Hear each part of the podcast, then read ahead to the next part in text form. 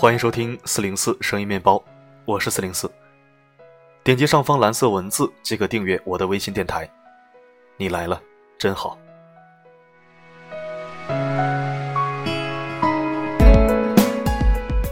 近期，中国游客在日本宾馆偷拿马桶盖事件在新闻圈里炸锅。我当时看见手机里面弹出这样一个新闻，我心里直接呵呵了一声，有点见怪不怪，也有些恨猴不成人。那恨猴不成人。有时候我会觉得，为国人的素质去操心上火，不如养条小狗逗逗乐比较更有意义。后来有朋友说：“四零四啊，你吐槽一下偷马桶盖这个事儿吧，你嘴皮子利索。”本来想着写个原创文章的，可是呢，时间有限，近期灵感错乱，工作又忙。如果一篇文章憋个两三天才完稿，那我估计事件的热度就过去了，也就没有什么探讨的意义和价值。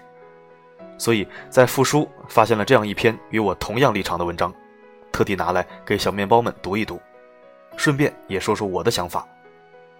我说，你听，放松心情。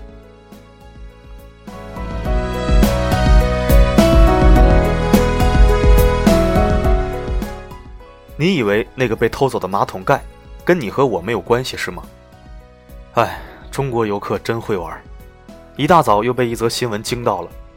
一对中国年轻夫妇跟团游日本，离开名古屋酒店时，竟然把酒店房间里一个待更换的多功能马桶盖给带走了。这已经够奇葩、够丢脸了。更让国人羞愧难当的是，当酒店让导游追问游客拿没拿人家马桶盖时，游客信誓旦旦地说没拿。直到行李箱中的马桶盖昭然若揭。这脸只好任由别人打得啪啪作响。估计这几天亚洲各国的媒体都会出现这则以中国人为主角的奇人异事。日本人会怎么想我们？韩国人会怎么想我们？港澳台的人又会怎么想我们？前几日人家热热闹闹揭开的各种诺奖跟你没什么事儿，这种糟心的事儿你却一定要占版面博眼球。遇上这种猪一样的队友，真是有苦难言呐。偷马桶盖事件激起了看客的各种情绪。愤怒者有之，为行窃者担忧者有之，嘲讽者有之，怀疑事情真相者有之。这件事也同样触发了我的很多情绪，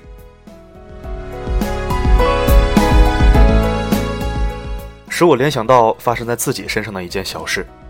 九月中旬，我到了台湾一所高校，进行为期一个学期的研修。那天飞机是深夜抵达高雄的。等我入住学校为研修生安排的单身宿舍时，已经凌晨两点。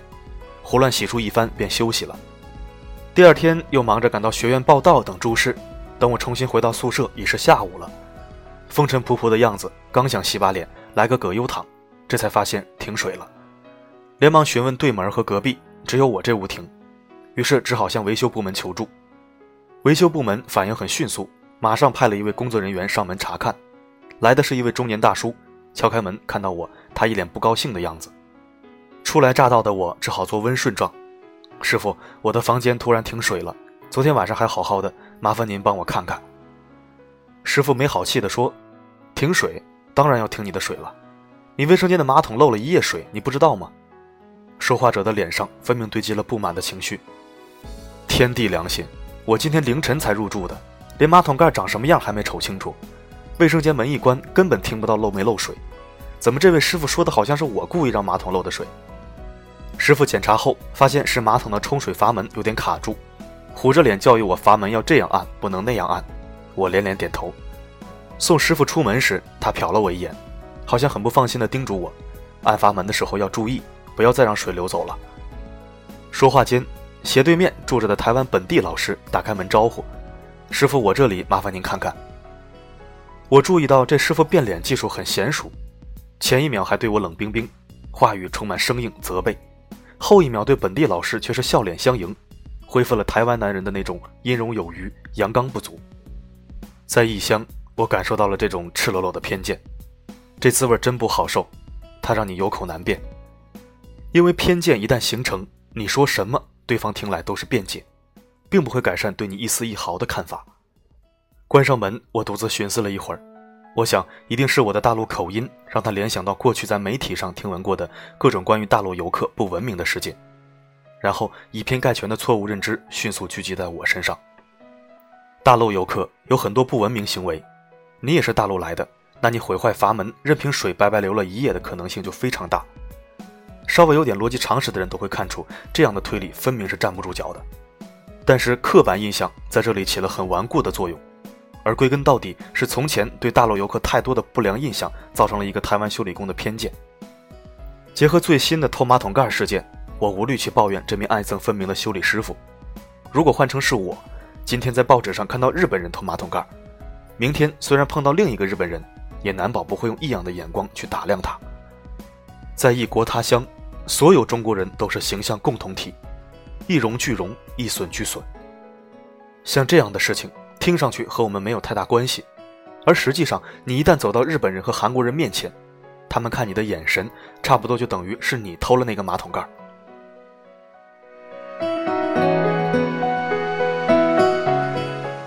在台湾，我有一个很大的体会，就是几乎我接触过的所有台湾人都以自己是台湾人而感到骄傲，并且时刻在语言、行为上维护这种骄傲感。而这种骄傲给了他们超越平凡生活的热情。在大陆人、香港人、外国人面前，老妪、司机、孩童、教授、杂货店主，他们都会跳出原本的身份，以地道的台湾人自居。他们会用语言、行为不断有意识地向你展示：看，这就是台湾人。我坐在便利店吃早餐，有位老婆婆过来给我们递纸巾，和我们聊她某个亲戚小孩在南京求学。我当然以为老婆婆是店家。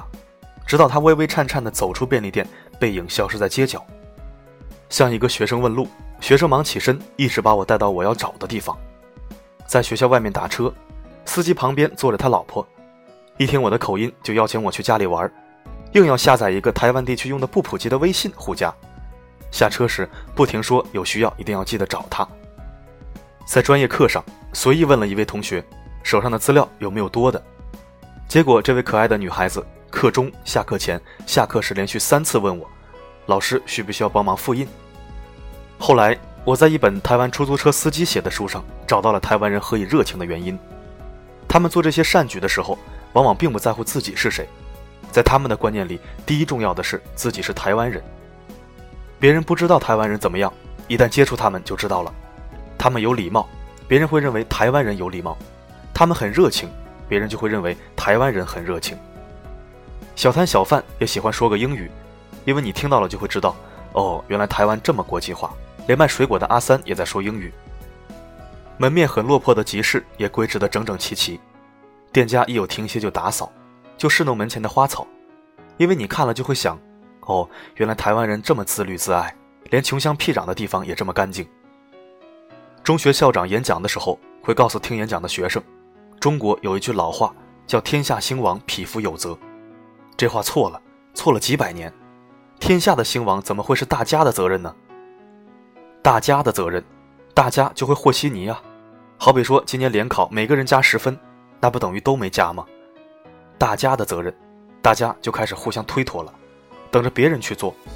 所以天下兴亡，匹夫有责，等于大家都没有责任。这句话应该这样说：天下兴亡，我的责任。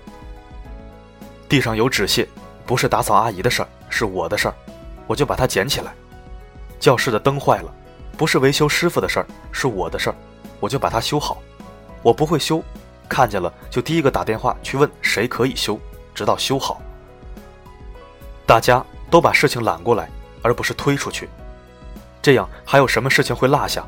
还有什么人会做出格的事儿？因为他做了，就马上会有人看不过去，出面阻止。一个社会里。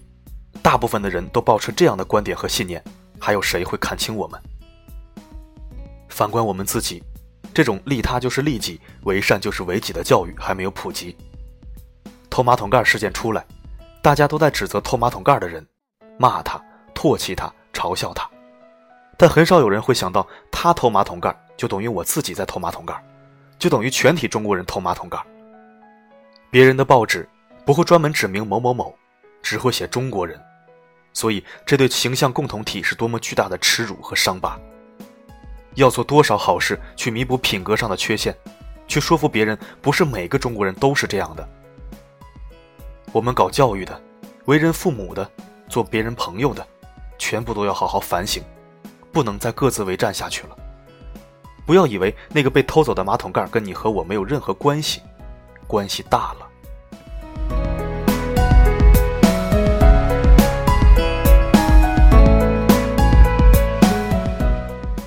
在结尾，四零四插播一个原创小段子和对整个事件的看法。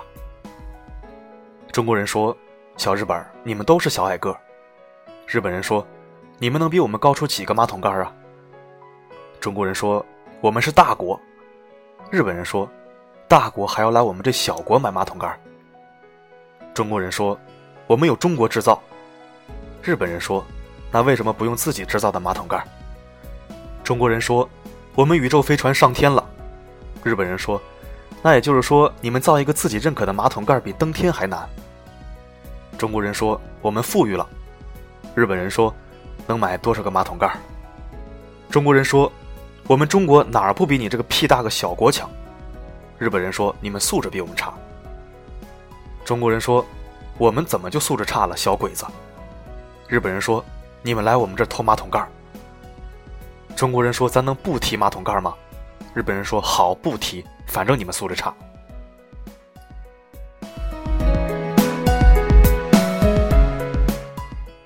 四零四这个段子不是为了长他人志气、灭自己威风，也不是崇洋媚外、轻视本国。本人从不用日货，当然，国产电视机里面的日产显像管和手机里的日产屏幕我没有办法规避。本人积极支持国货，可是国货真心不给面子。具体细节我就不在这赘述了。在二十一世纪这个人类文明高度发达的时代，国与国、民族与民族之间拼的不再是谁能打、谁能骂、谁更能意淫强大，而是民生福利、科技教育、国民素质。不要别的同学在拼成绩，看谁能考北大，而你还在拼谁更能掰腕子、谁更能打架，以后出去做打手还是卖苦力。总之，借用中国演说家陈秋实的一句话。我今天说大国风范，大国的风范到底从哪儿来呀？大国的风范就从你我中来。中国再大，也不过是由亿万个你我组成的。我们什么样，中国就什么样。中国在哪儿？中国在你我脚下，在你我心里。中国人走到哪里，中国就在哪里。什么是大国风范？我相信，只要亿万个你我有风骨、有风度，中国必然有风范。